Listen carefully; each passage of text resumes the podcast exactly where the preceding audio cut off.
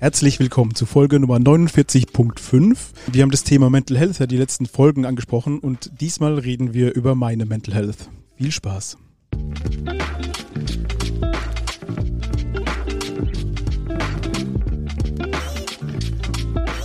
Herzlich willkommen zu Turbusgeflüster mit den wohl schönsten Männern der Welt. Marian Ring, Dominik Würth und Samuel Mindermann. Macht es euch bequem und schnallt euch an. Die Hosenpflicht ist aufgehoben. Viel Spaß. Hallo, ähm, heute haben wir mal eine ganz wilde Konstellation, denn ich bin theoretisch alleine. Das liegt daran, der Dominik ist auf Tour und Samuel äh, ist auch unterwegs, ich glaube arbeiten. Und daher habe ich mir aber Verstärkung heute mitgebracht, und zwar die äh, liebe Luise Mohr-Säubert, die ähm, eine langjährige Freundin von mir ist. Äh, sie ist Diakonin, Religionslehrerin und Sozialarbeiterin. Und ähm, ja, sie hilft mir ein bisschen, mich da durchzuwurschteln durch das Thema Mental Health, weil ich gern über mich selber reden würde äh, und wie ich damit so umgehe. Genau, vielleicht kann Luisa auch mal kurz Hallo sagen. Hi, hi. Freut mich sehr, hier zu sein. Vielen Dank für die Einladung. War jetzt recht spontan. Das auf jeden Fall, ja. Sorry dafür. Und um ehrlich zu sein, sitze ich auch noch in meinen Feierklamotten genau vor dir. Ich freue mich sehr auf dieses wirklich wahrscheinlich sehr intensive Gespräch. Äh, die Ausgangslage ist etwas ausbaufähig, aber ich tue mein Bestes. Das schaffen wir auf jeden Fall. Ähm, genau, wie gesagt, wir sind, ähm, die letzten Folgen haben wir das Thema Mental Health angeschnitten und das ist ein sehr großes Thema und da ich selbst betroffen bin, habe ich mir gedacht, ich würde auch gerne mal drüber reden. Erstens, ähm, dass ihr keine Folge verpasst von uns, beziehungsweise wir alle zwei Wochen rauskommen können und ähm, weil ich damit vielleicht irgendjemandem helfen kann mit dem, was ich so sage. Ich habe die Luisa mitgenommen, dass es sich so ein, so ein Monolog wird, weil ich glaube, das könnte ich nicht. Dazu bin ich einfach zu äh, zu wenig Samuel, zu wenig Dominik, um so viel äh, von mir einfach so preiszugeben. Deswegen habe ich jemand mitgebracht, der mir da einfach ein paar Fragen stellt und mich da so ein bisschen vielleicht leiten könnte durch das ganze Thema. Und du bist ganz wunderbar, genauso wie du bist. Und du hast richtig, richtig Glück, weil ich glaube, irgendwann mal im Laufe meines Studiums habe ich mal sowas wie Krisenintervention gelernt und Seelsorge. Ich freue mich ganz arg drauf, dich heute zu interviewen. Sehr schön. Sehr schön. Sollen wir einfach mal einsteigen? Sehr, sehr gerne. Ähm, ich kenne dich ja jetzt nun, wir haben letztens ausgerechnet, ich glaube zwölf Jahre kennen wir uns. Ja. Und wir haben einige Höhen und Tiefen miteinander schon erlebt. Und daher würde ich mich, oder würde ich mir jetzt mal rausnehmen, zu sagen, hey, ich kenne dich in verschiedenen Lebenslagen und Situationen. Das ist richtig. Und ich würde sagen, das Thema Topic Men Mental Health ist ja bei euch ein wahnsinnig wichtiges Thema. Ich finde es wunderbar, dass ihr es überhaupt erstmal ansprecht. Es ist nach wie vor sehr tabuisiert und ich freue mich drauf, dass so drei wunderschöne Männer, starke, taffe Typen, ähm, gewisse Rollenbilder ablegen und ich freue mich sehr drauf. Ich möchte den Fokus heute, weil es eben auch dich betrifft, auf das Thema Depression legen und da wollte ich dich mal fragen, Wann ist dir denn aufgefallen, dass das Thema Depression ein Teil deines Lebens sein könnte oder vielleicht sogar ist und nicht nur eine Phase der Antriebslosigkeit? Ähm, also gemerkt, das hatte ich glaube schon mal erwähnt. Äh, ich habe das glaube mein halbes Leben habe ich schon gemerkt. Also ich glaube mit 14, 15 habe ich das schon so ein bisschen gewusst, dass ich da so ein bisschen anders bin, vielleicht wie andere Leute gefühlt. Ähm, und so richtig realisiert habe ich es erst vor ein paar Jahren, glaube ich. Was meintest du oder meinst du mit, dass du etwas anders bist als andere? Wie? Dass es mir manchmal sehr, schwer, äh, sehr schwer fällt, ähm, mich aufraffen, äh, aufzuraffen, äh, Dinge zu tun, also auch mit morgens aufstehen oder dass mir ab und zu einfach die, die Kraft fehlt, etwas zu tun. Also rauszugehen oder man sieht halt seine Freunde, wie sie feiern gehen oder wie sie irgendwie auf Partys gehen oder einfach spazieren gehen oder sowas und sowas ähm, fiel mir schon immer ein bisschen schwer, auch weil ich ein fauler Mensch bin. Aber es fiel mir halt auch schwer, weil ich einfach gedacht habe, ich kann jetzt nicht aufstehen, ich möchte jetzt nicht raus, ich möchte einfach nur da liegen und, und sein. So, das war so. So, das habe ich da so ein bisschen gemerkt. Und natürlich habe ich mit 14, 15, 16 nicht darüber geredet, über dieses Thema. Also deswegen habe ich immer gedacht, so, irgendwie ist es, ich glaube, andere Leute sind nicht so. Da stelle ich kurz eine Zwischenfrage. Wieso hast du nicht darüber gesprochen mit 14, 15, 16 über das nichts tun können. Es hört sich jetzt komisch an, aber damals war es noch ein bisschen andere Zeit, glaube ich. Da hat man noch gar nicht über das Thema geredet. Ähm, kleines Zwischending, ich habe es jetzt über war das genauso. Also hatte gestern eine Panikattacke, ähm, ganz schlimme. Und ähm, er lebt in Japan und ähm, seine Frau hat es nicht verstanden, dass, was da gerade abgeht. Und das ist in dieser äh, Kultur richtig schwierig. Da gibt es sowas nicht wie Burnout und äh, irgendwelche mentalen Sachen. Und das hat ihn richtig fertig gemacht, dass sie es nicht verstanden hat, dass er gerade richtig K.O. ist und richtig, richtig äh, am Arsch. So, das hat man einfach nicht verstanden. Also die verstehen es heute noch nicht so wirklich. Und damals, denke ich, vor knapp 20 Jahren war das eben auch so. Da war das Thema einfach nicht existent so wirklich. Gefühlt. Und mit dem Alter hat man sich auch nicht informieren können. Da gab es noch nicht diese schönen ganzen Internetseiten und Hilfen und Hilfestellungen. Wenn du sagst, du hast oder du hast es, es fiel dir sehr schwer, dich selbst aufzuraffen zu gewissen Dingen, die 14, 15, 16-Jährige vielleicht machen. Ähm, und hier spreche ich von 14, 15, 16-jährigen Jungs und nicht von Mädchen, weil ich kann von mir aus sagen, dass wir Mädels damals mit 14, 15, 16 sehr über unsere Höhen und Tiefen gesprochen haben. Und glaub mir, wir haben uns darin gesuhlt und von einem Drama ins nächste geschlittert und sehr viel über unsere Gefühle gesprochen. Das wurde uns ja, wie gesagt, durch Erziehung ja schon in die Wiege gelegt. Also ja, aber bei uns ist Indianer kennt keinen Schmerz. So sei Mann, so Männer weinen nicht, sowas. Das ist mhm. ganz typische Gelaber einfach, das es schon früher gab. Jetzt sind wir Gott sei Dank im Jahr 2023 ähm, und ich habe ja miterlebt, wie du selbst dir beigebracht hast, über gewisse Dinge reden zu können. Mich würde interessieren, wie fühlt sich dann diese Antriebslosigkeit und diese Schwere für dich persönlich, Marian, an? Ähm, boah, sehr ätzend, ehrlich gesagt. Man fühlt sich immer wie so ein, wie man sagt, so ein faules Stück Scheiße, weil man Dinge nicht äh, gebacken bekommt. Ähm, aber ich habe jetzt auch lustigerweise durch den Felix gehört, Herr Lobrecht, ähm, der hat ja sehr gute Sachen gesagt, dass man sich da eigentlich nicht so fühlen soll ähm, ich habe das schon früher auch ge gewusst, aber man fühlt sich trotzdem immer wieder so, weil man einfach nichts gebacken bekommt. Und das hat mich, das nervt mich immer noch. Aber ich habe akzeptiert, dass es einfach so ist und ich einfach in diesen Phasen einfach nichts tun kann und das auch okay ist. Ähm, und ich mich dann nicht so fertig machen muss deswegen. Das ist furchtbar, weil dann steigt ja auch noch der Druck, den man sich selbst macht und potenziert, steigert sich das Ganze ja genau, auch genau. mit liegen bleiben müssen, weil man eben nicht kann. Hast du körperliche Erscheinungen, wenn du in so eine depressive Phase rutscht? Das ist bei mir ein bisschen schwierig, muss ich sagen. Ähm, ich weiß nicht, ob ich es mal erwähnt hatte, aber ich habe eine Autoimmunkrankheit und die spielt auch mit rein und dann bin ich so ein bisschen, ähm, da ist es schwierig zu sagen, ob das jetzt von der Depression kommt oder von der Autoimmunkrankheit. So ein bisschen. Als du erfahren hast, dass du diese Krankheit hast, wie hat sich das auf eben die Depression auch ausgewirkt? Eigentlich positiver, würde ich sagen, weil ich habe jahrelang gehadert mit mir und was ist passiert und warum bin ich immer so krank und was weiß ich was. Dann hatte ich irgendwann die Diagnose und das war so ein erleichterndes Gefühl und das hat mir dann so ein bisschen geholfen. Also ich weiß von vielen ähm, anderen Patienten, dass die dann erst in eine Depression rutschen, wenn sie die Diagnose haben. Bei mir war das eher so ein befreiendes Gefühl und hat mir ein bisschen geholfen, muss ich sagen. Ich habe dich damals im Krankenhaus besucht Mhm. Wir hatten davor länger keinen Kontakt. Ähm, ich glaube, wir haben angefangen zu schreiben und plötzlich stand ich vor deinem Krankenbett. Ja. Ähm, weil du mir eben gesagt hast, du liegst im Krankenhaus und ich kam in das Zimmer rein und natürlich bin ich erschrocken. Ein sehr langjähriger Freund liegt da plötzlich vor mir und sorry, aber mit einem Strahl im Gesicht, Klammer auf, passiert nicht so oft, Klammer zu, ähm, schaust du mich an und sagst, Luisa, ich habe MS. und ich ja. so, okay, okay, jetzt dreh du. Jetzt ist er wahnsinnig geworden, wir freuen uns jetzt. Und das war für, wie du es mir damals erklärt hast, so wahnsinnig erleichternd für dich. Genau. Und das ist ein Moment, den werde ich wahrscheinlich mein Leben nicht vergessen, wie sich jemand so über seine Diagnose freuen kann. über eine unheilbare Krankheit. Ja, ja das, ähm, du hast schon immer einen sehr speziellen Umgang mit dir gehabt.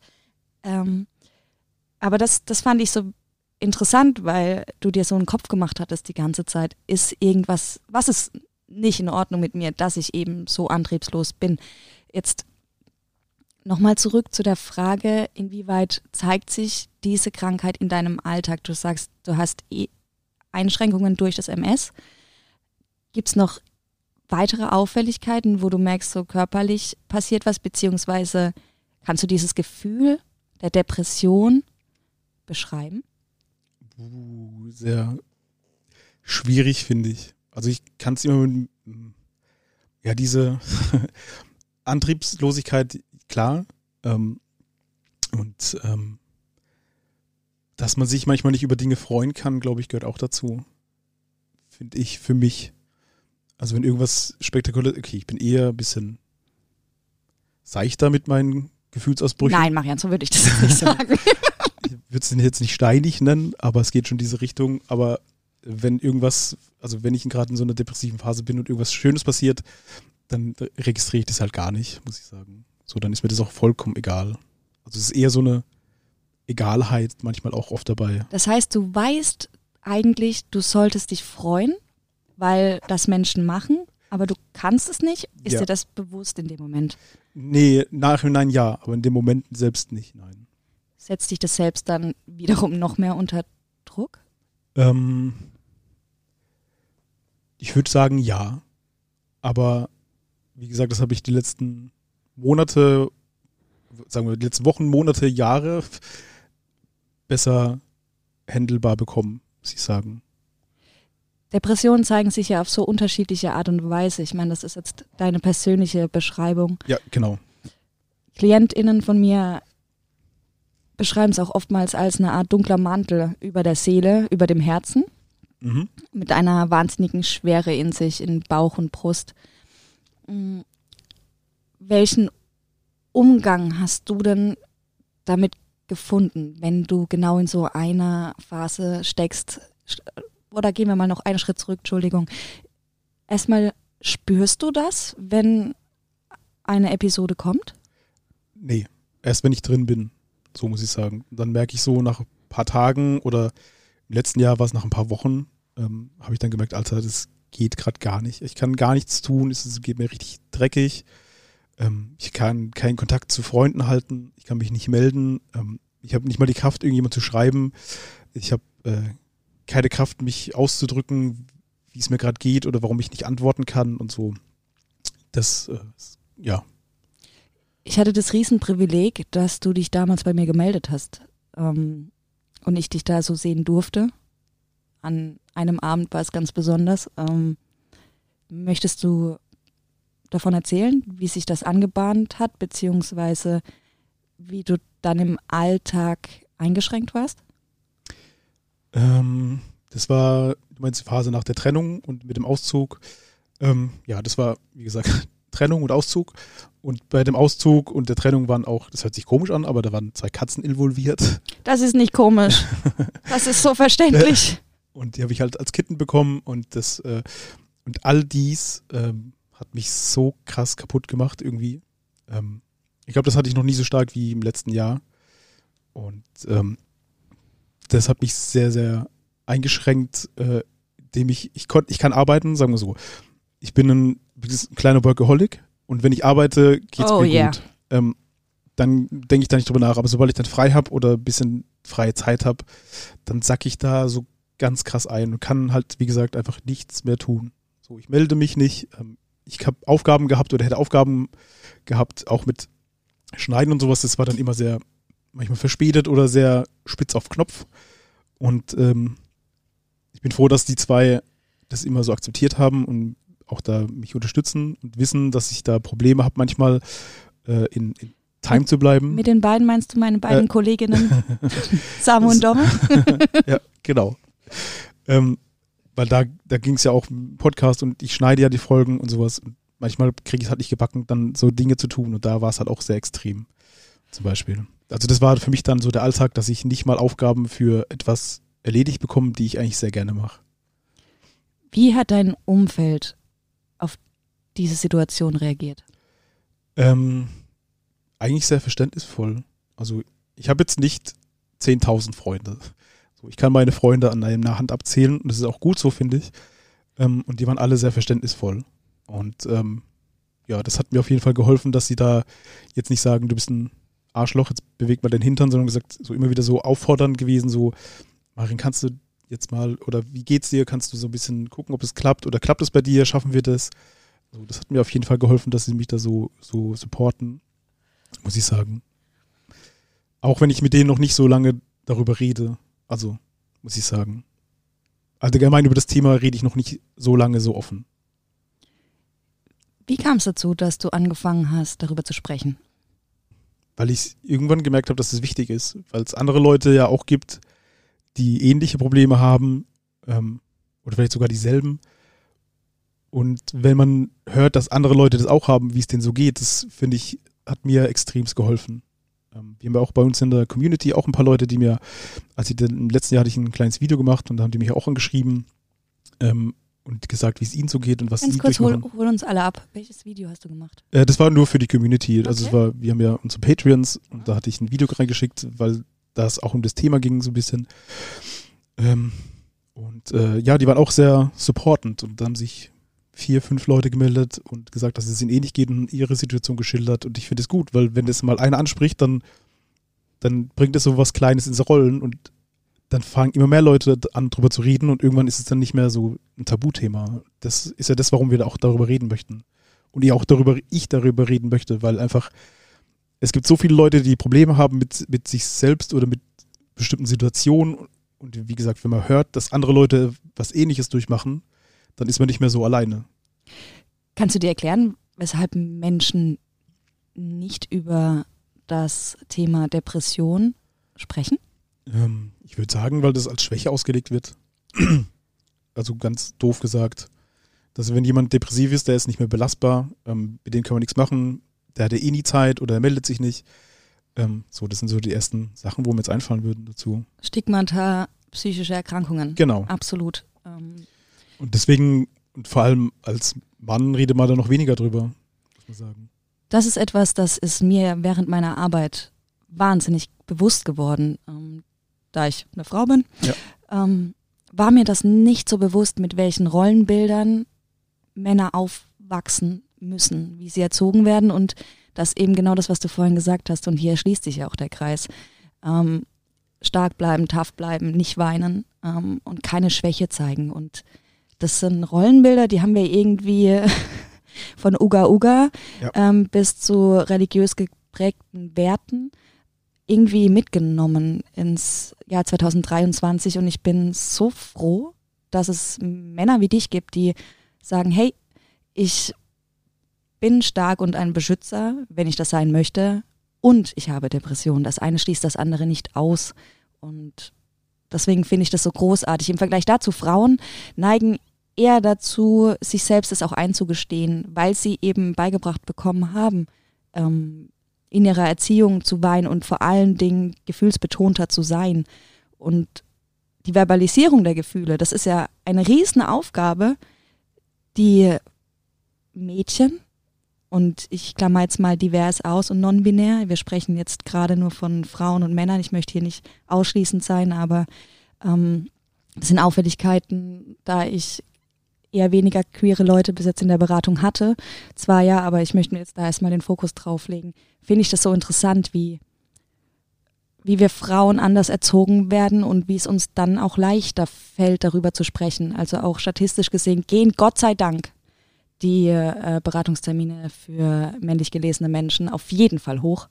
Und darüber bin ich sehr dankbar, weil es eben teilweise nur mit Beratung eben möglich ist, Therapie, Beratung und Co. Ja. Ähm, ich wollte dich noch fragen, hattest du nochmal zurück, ich habe dich ja gefragt gehabt, wie deine Freunde reagiert haben. Du hast gesagt, sehr verständnisvoll. Ähm, das heißt, deine fünf Freunde sind grandiose Menschen. Ähm, hattest du auch Negativerfahrungen? Nee, gar nicht. Also keiner gesagt, du Arschloch. So.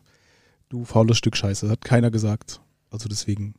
Aber ich bin da sehr, also ich habe da schon sehr gute Freunde. Ich weiß aber auch, dass es halt genug andere Menschen und Gruppierungen gibt, die das halt sagen, ey, was bist du für ein, für ein weicher Mensch? So, das, das kann nicht sein. Man kann nicht einfach müde sein oder so. Was würdest du diesen Menschen denn gerne sagen? Pff, dass sie dumm sind. Warum? Also, weil es jeden erwischen kann. Und das ist, für mich ist es keine Schwäche, also nicht mehr. Ähm, nur weil ich depressiv bin, bin ich ja kein schwacher Mensch. Nur weil ich Gefühle zeige, bin ich ja auch nicht schwach, sondern ich finde, das ist vielleicht sogar eine Art Stärke, weil ich einfach ein viel größeres Spektrum an, äh, an Gefühlen zeigen kann und empathischer sein kann, weil ich das ja auch nachvollziehen kann. Also vielleicht deswegen sehe ich das nicht als Schwäche, sondern das ist eigentlich in meinen Augen stark, wenn man sagt, man ist gerade schwach. Macht das Sinn? Ich glaube schon. Das macht richtig, richtig viel Sinn. Sehr schön. Weil ich glaube, durch diese Art öffnest du so vielen anderen Menschen die Möglichkeit zu sehen, dass das zu einem Menschen dazugehört. Genau. Und sie dann selbst, glaube ich, das ein oder andere bei sich hinterfragen oder erklären können und dadurch, glaube ich, auch weiterkommen. Ja, das Ähm, hoffe ich. Das hoffe ich. Dass, das ist auch der Grund so ein bisschen, warum ich das ähm, gerne thematisieren möchte. Wenn jemand drüber reden möchte ähm, oder man merkt, dass jemand irgendwie Probleme hat und damit hasselt, äh, das vielleicht anspricht so ein bisschen. Ähm, das habe ich einfach gemerkt, dass mir das halt super viel hilft. So. Und ich glaube, wenn man einfach mehr darüber reden würde, dass es noch mehr Menschen hilft. Ganz einfach. Schneeballsystem. Welchen Umgang findest du mit der Erkrankung und welche Schritte gehst du, damit ein Heilungsprozess starten kann? Also in erster Linie möchte ich mich jetzt um einen Therapieplatz bemühen. Einfach, dass ich dann mal das auch schwarz auf weiß habe, was ich habe.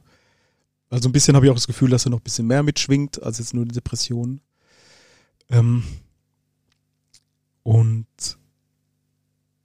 ich gehe damit immer noch nicht ganz richtig um. Es gibt immer noch Phasen, wo ich mich bei Leuten nicht melden kann. Ähm aber es wird einfach immer besser, muss ich sagen. Aber es fällt mir immer noch sehr schwer, das alles noch unter einen Hut zu kriegen. Also ich habe es akzeptiert, dass es da ist, dass ich damit leben muss. Das ist schon mal ein wichtiger und ein guter Schritt. Aber ich kann noch nicht ähm, alles so umsetzen, wie ich es gern hätte mit dem Ganzen. Aber klar, mir fehlt einfach eine helfende Hand. So ein bisschen, die mich da so begleitet und mir dann einfach ein paar Sachen sagt, wie ich damit besser umgehen könnte. Ich glaube, das ist mein Stichwort. und zwar glaube ich, dass es sehr viele Leute auch überfordert, diesen Schritt zu gehen, Hilfe anzunehmen. Und zwar nicht nur die eines Freundes oder einer Freundin oder Partnerin. Wie geht es eigentlich vonstatten, so einen Therapieplatz zu bekommen? Vielleicht kann ich da das ein oder andere dazu sagen, eine kleine Anleitung. Das finde ich gut, weil Ja. ich könnte es jetzt nicht sagen, weil ich da ein bisschen aufgegeben habe. Aber du bist da Die glaub, Frau du- vom Fach, bla Genau. Deswegen ist es vielleicht ganz gut zu wissen für alle Leute draußen, welche Schritte man gehen muss oder gehen sollte, um äh, einen Therapieplatz zu bekommen. Finde ich ganz cool. Also sehr gerne, hau raus. Also einen Therapieplatz zu bekommen, ist leider, leider, leider nichts, was von heute auf morgen passiert. Und das ist etwas, wo ich unter anderem, das ist unser Gesundheitssystem unfassbar angreide. Mein Wunsch wäre eigentlich, dass jeder Mensch bei Geburt vier Therapiestunden geschenkt bekommt. Finde ich eine gute Idee. vom Staat. Einfach, nicht mal, wenn man vielleicht hat, leidet man an keiner psychischen Erkrankung, aber ein Gespräch mit einer externen Person, die geschult ist, hilft auch sehr oft zu sortieren. Und ich glaube, dass in unser aller Leben einige Auf und Abs passieren.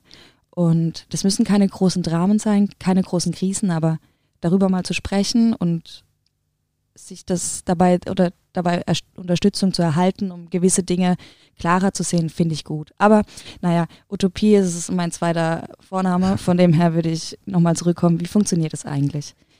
Also das Aller, Allerwichtigste, und das hast du ja schon gesagt, dass du das getan hast, ist die Akzeptanz dessen, de- die Einsicht dessen, dass es da ist. Dass die Depression ein Begleiter oder eine Begleiterin ist, je nachdem, wie man sie sehen möchte. Mm. Aber dass es Hilfe gibt. Wie läuft das ab? Ähm, Es gibt verschiedene Wege, die man gehen kann.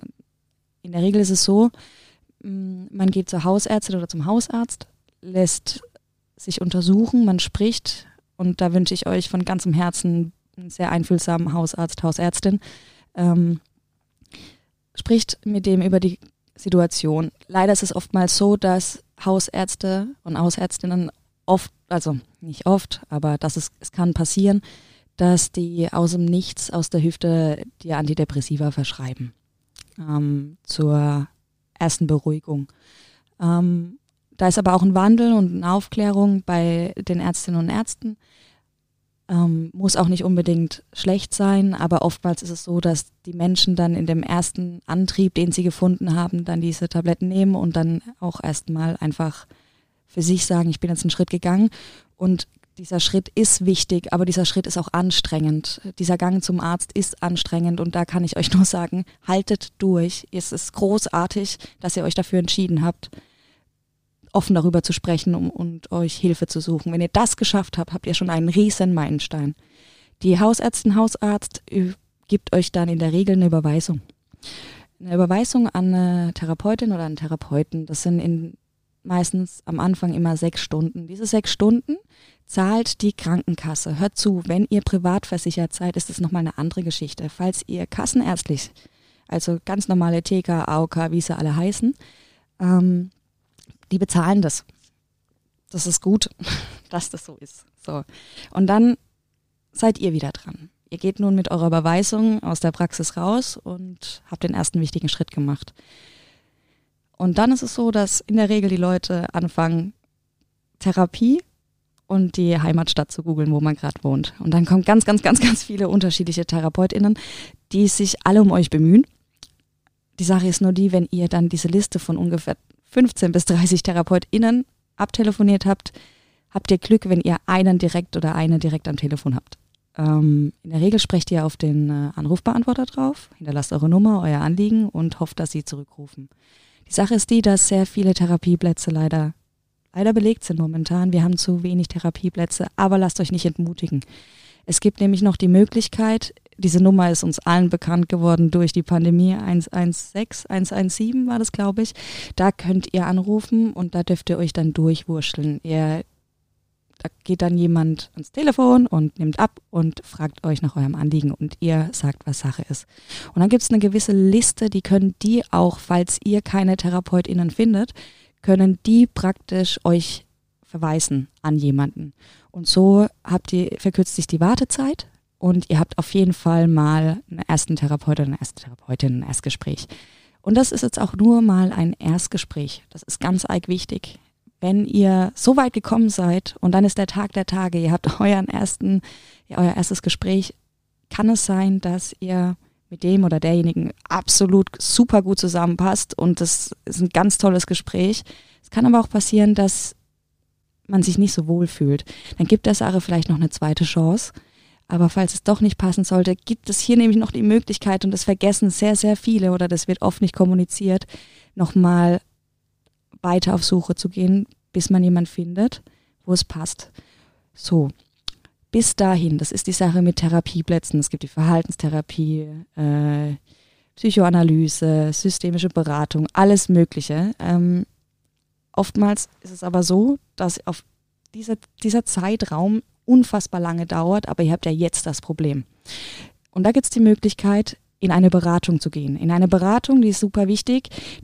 Da ist der Unterschied zur Therapie. Ihr werdet dort nicht therapiert. Ihr bekommt kleine Handwerkszeuge an die Hand gegeben von der Beratung. Das ist zum Beispiel Gut, ich bin vom christlichen Verein, deswegen sage ich jetzt mal die Diakonie oder die Caritas. Es gibt natürlich aber auch Beratungsangebote, die nicht christlich sind. Christlich wie Diakonie oder Caritas heißt nicht unbedingt, dass die Menschen euch mit Gott um die Ecke kommen. Den lassen sie auch mal zu Hause, wenn ihr das nicht möchtet. Das ist mir auch wichtig zu sagen. Das sind praktisch Überbrücker, bis ihr einen Therapieplatz habt. Das sind Menschen wie zum Beispiel ich, die ähm, nicht in die Tiefe mit euch gehen, aber euch helfen, darüber zu sprechen und das ist schon mal ein erster wichtiger Schritt, weil die dann mit euch sortieren und euch praktisch über Wasser halten. Wenn ihr so weit gekommen seid, ganz, ganz wichtig, klopft euch bitte selbst auf die Schulter, weil das war grandios. Ihr habt krasse Arbeit geleistet und ich möchte euch herzlichen Glückwunsch dazu sagen, weil, weil es nicht einfach ist, aber es ist wichtig und nur auf diesem Wege mit Unterstützung könnt ihr heilen. Ob das jetzt medikamentös ist oder nicht, das entscheidet ihr immer gemeinsam mit der Therapeutin. Auch wichtig, in der Beratung bekommt ihr keine Medikamente. Psychologen, Psychologinnen können das verschreiben. Äh, in der Beratung bekommt ihr in der Regel keine Medikamente. Aber es ist alles immer in Abstimmung, natürlich bei extremeren Sachen. Ähm, das klammer ich jetzt mal aus, aber es ist immer in Absprache mit Therapeutin. Also so läuft es in der Regel ab. Marian, wir schaffen das. wir finden jemanden. Du bist ganz weiß geworden plötzlich. Es tut mir leid, ich habe Das ein bisschen überrannt. Licht, das ist verrückt. Ja, es ist Wahnsinn, das Ja. ist Magic. Aber ähm, vielen Dank für diese sehr ausführliche und gute Antwort, muss ich sagen. Also ich hoffe, dass das irgendjemand mitnehmen kann und sich auch absolut nicht entmutigen lässt durch all die Hürden, die kommen werden, weil das wird sich auf jeden Fall lohnen. Also ich glaube, wenn man eine Therapieplatz bekommt und das dann durchzieht, ich glaube, das ist unfassbar heilsam. Also weil man einfach damit mit sich selber lernt umzugehen. So, das glaube ich, ähm, darauf freue ich mich auch mal, wenn ich dann irgendwann meinen Arsch hochkriege, so ein bisschen und das alles anpack. Also ich kann dir auf jeden Fall sagen, und das äh, von mir, die auch in Therapie war, ähm, über langen Zeitraum, man fühlt sich zwischendrin, also es gibt Stunden, da fühlt man sich schon so wie durch einen Fleischwolf gedreht und wieder ausgekotzt und dann draußen vor der Tür irgendwie wieder zusammen äh, gedatscht. Ah, aber es ähm, ist etwas, was unfassbar in einem selbst verändert und neue Perspektiven ermöglicht. Äh, es gibt natürlich auch Therapiestunden, die ein bisschen easier sind und dann gibt es welche, da schwimmt man ein bisschen hinterher. Aber so oder so, jede Sitzung hat irgendeinen Sinn. Das ist mir aufgefallen. Und selbst wenn es nur eine halbe Stunde geht, und ich dachte, ach, heute habe ich gar nicht so viel erzählt, ähm, drei Tage später hatte ich dann die Erleuchtung äh, und äh, war total fasziniert davon, auf jeden Fall. Das klingt äh, sehr, sehr gut, muss ich sagen. Also darauf freue ich mich auch mal, wenn es soweit sein wird. Wird's. Wird's. Wir werden ganz großartigen Menschen für dich finden. Das ist schön. Einer, der mich auch versteht, das wäre schön. Endlich mal ein Mensch, der mich versteht, Marian. Halleluja. Ja, verrückt. Zwölf Jahre Freundschaft in den Arsch getreten. Dankeschön. Sehr gerne. Sehr, sehr gerne. Da ich heute nur eine kurze Folge machen würde oder wollte, fand ich, ist doch sehr viel Gutes dabei rausgekommen. Ich wollte einfach mal über mich erzählen. Ich wollte über meine Sichtweise der Depression reden. Ich hoffe, ich kann euch da so ein bisschen vielleicht die Scheu nehmen, um mit anderen drüber zu reden. Ich würde an der Stelle einfach jetzt beenden. Oder hättest du noch eine abschließende Frage oder noch einen Rat an die Leute? Zwei Sachen sogar. Verrückt. Ich fange an, die Sache hier gefällt fängt mir an, richtig zu gefallen. Also von mir aus können wir gerne. Weiterreden. Alles klar. Ja, okay. Vielleicht neige ich auch dazu, viel zu viel zu sprechen, auch im Alter. Könnte sein. Ich ähm, möchte dich noch fragen, möchtest oder was würdest du gerne den Menschen jetzt zum Schluss, die vielleicht von sich selbst vermuten, Depressionen zu haben oder daran zu leiden, ähm, was möchtest du denen noch sagen? Puh. Puh. Puh. Ich würde einfach sagen, traut euch. Also ganz simpel gesagt, traut euch darüber mit anderen Leuten zu reden. Traut euch es selber einzugestehen, dass ihr vielleicht eine Depression oder was ähnliches habt. Ähm, Und äh, traut euch damit einfach ein bisschen öffentlicher zu sein. Es muss nicht immer sein, man muss es nicht immer rumkrakehlen. Aber es ist fantastisch, wenn man darüber reden kann. Und wenn man dann noch Leute hat, die einen da supporten, umso besser. Also im Endeffekt traut euch, kurz gesagt. Und da ergänze ich kurz, sind liebe Angehörige von Menschen, die depressiv sind, hört zu, das, was ihr bisher geleistet habt, ist großartig. Ihr wart eine Stütze oder ihr seid eine Stütze. Und es ist okay, auch mal Nein zu sagen und zu merken, dass man selbst gerade nicht kann. Ähm, Auf jeden Fall, also ich möchte auch niemand überfordern. Also manchmal merkt man, wenn man das Thema anschneidet, dass die Person gegenüber sich nicht damit wohlfühlt oder gerade nicht damit umgehen kann, dann ist es auch okay. Aber es ist nicht verrückt, dann genau auf offene Kommunikation zu hoffen, Das auf jeden Fall. wenn es unfassbar schwierig ist. aber wie gesagt, es gibt, glaube ich, einfach ein paar Leute, die, die damit einfach überfordert sind und das bringt mir persönlich nichts, wenn ich jetzt mit jemand rede, der sich da so unwohl fühlt und dann vielleicht auch die fra falschen Fragen stellt oder falsche Dinge, also Dinge in den falschen Hals bekommt irgendwie. Deswegen, also man sollte nicht sauer sein, wenn jemand jetzt nicht darüber reden kann. Und auch für euch, ähm, die vielleicht nicht betroffen sind, aber jemanden kennen und vielleicht auch nicht mehr weiter wissen, für euch gibt es auch Beratungsstellen. Da könnt ihr einfach sogar anrufen und euch telefonisch beraten lassen. Ich glaube, es wäre ganz gut, wenn wir die ein oder andere Nummer in diesen Begleittext, heißt es, glaube ich, Ja, ja. reinpacken Show. Notes. Show, oh, Ja. jetzt, jetzt bin ich langsam im Game. Ne? ähm, Ich glaube, das wäre nicht schlecht, wenn wir dann die eine oder andere. Das können wir auf jeden Fall machen. Finde ich gute Idee. Schön. Ja. Marian, ähm, man glaubt es kaum, aber also ich habe noch ungefähr zehn Fragen, aber die würden jetzt vielleicht auch zu weit führen. Du sagtest ja kurze Folge. Ich bedanke mich von Herzen. Ich bedanke mich von Herzen, dass du so spontan äh, Zeit hattest, äh, dass du hier bist, trotz Feierei. Ich möchte gerne aus diesen stinkigen Klamotten raus, wenn ich offen und ehrlich bin, aber ich habe es mir versucht, nicht anmerken zu lassen. Es juckt auch langsam ein bisschen. Das ist vollkommen in Ordnung. Es kann auch der Proberaum sein, der das Muten bringt, wer weiß. okay, wunderbar. Aber ja, ähm, ich möchte mich, äh, wie gesagt, für deine Zeit bedanken. Ich hoffe, ich konnte oder kann jemandem damit helfen, dass ich so ein bisschen drüber rede. Ähm, ihr könnt uns auch gerne einfach anschreiben. Und ähm, wenn ihr Probleme habt oder was weiß ich was, wir haben da auf jeden Fall ein offenes Ohr. Genau. Ähm, ansonsten, Bedanke ich mich für die Einladung und möchte dir gerade in die Ohrmuschel flüstern.